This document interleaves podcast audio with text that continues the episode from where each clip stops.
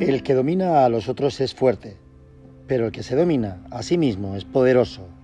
Lao Tzu.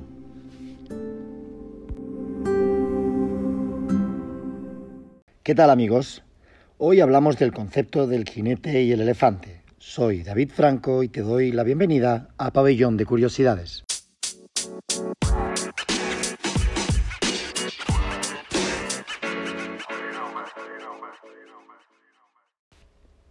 El jinete es la parte racional de nuestra psique. El jinete es quien programa el despertador para levantarnos al día siguiente a una determinada hora. Quien cuida nuestra alimentación y el elefante es la parte emocional y ancestral de nuestra mente. El elefante es el que procrastina, el que ve innecesario apagar ese despertador y nos alimenta y nos alienta a que sigamos acurrucados en la cama un rato más o quién nos dice que no pasa nada por comernos ese donus de chocolate. En nuestro cerebro conviven estos dos sistemas independientes que funcionan simultáneamente y que no siempre se ponen de acuerdo. La parte del elefante es la emocional e instintiva, que está en el subconsciente. Y el jinete es la parte racional y reflexiva, la parte consciente. Cuando jinete y elefante están equilibrados, todo fluye de maravilla. El problema viene cuando cada sistema tiene intereses contrapuestos. El psicólogo Jonathan Haidt fue quien acuñó la metáfora del jinete y el elefante para entender el comportamiento humano. Nuestro lado emocional es potente y fuerte como un elefante, y nuestro lado racional es nuestro jinete, astuto, pequeño y débil, pero calculador, nuestro David contra Goliat, nuestro ángel ante el diablo. Es la analogía del jinete cuando sube a lomos del elefante para guiarle en el camino y controlar al impulsivo elefante. Piensa en todo esto por un momento y recobra en tu memoria alguna situación que hayas vivido. Por ejemplo, como te decía antes, cuando suena el despertador y se apodera de ti la pereza, o cuando abusas de la comida, del dulce o de la bebida, o cuando te enciendes un cigarrillo a sabiendas del daño que produces a tu salud en el fumarlo. O cuando por miedo a decirle a la chica que te gusta tus sentimientos, te callas y obedeces a tu subconsciente. O cuando dices no ir al gimnasio o a las clases de la universidad a sabiendas del beneficio que te otorga. Pero elefante y jinete están obligados a convivir y en la medida de lo posible a vivir en balance nosotros podemos allanar ese camino.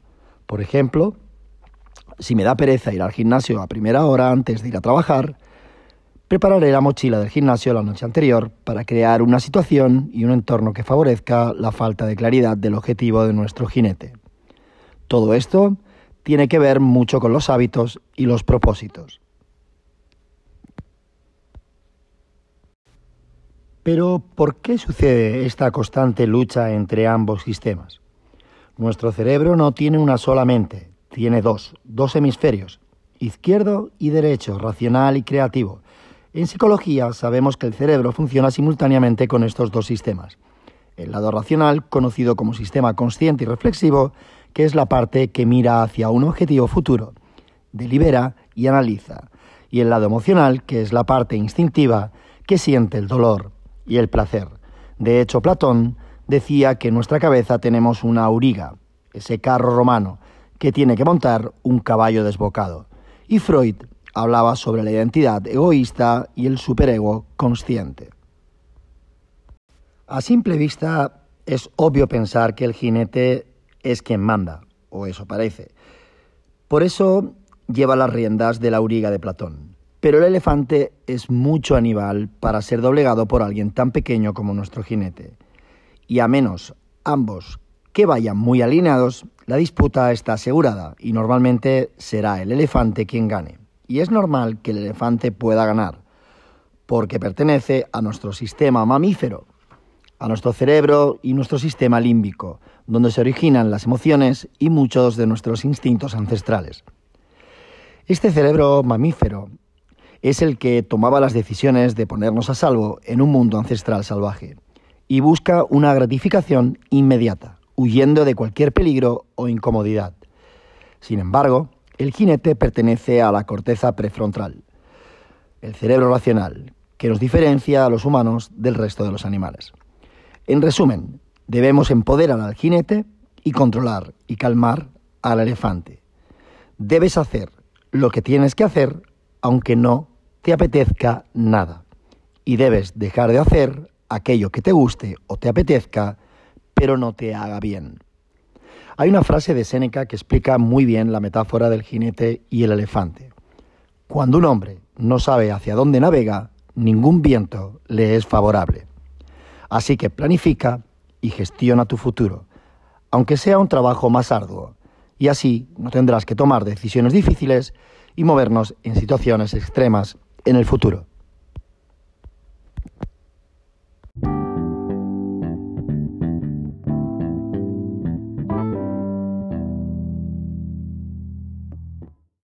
Y hasta aquí amigos el capítulo de hoy. Espero que te haya gustado y si encuentras contenido interesante lo compartas con tus amigos. Puedes también seguirme en la cuenta de Instagram de Pabellón de Curiosidades. Y para el próximo capítulo te traigo un tema súper interesante. Hablamos de salud mental y de no trópicos y de mi experiencia con ellos en primera persona. Tranquilo, no me estoy drogando. Son sustancias potencialmente cognitivas y naturales que estimulan la memoria. Y sobre todo, recuerda que no se te olvide ser feliz.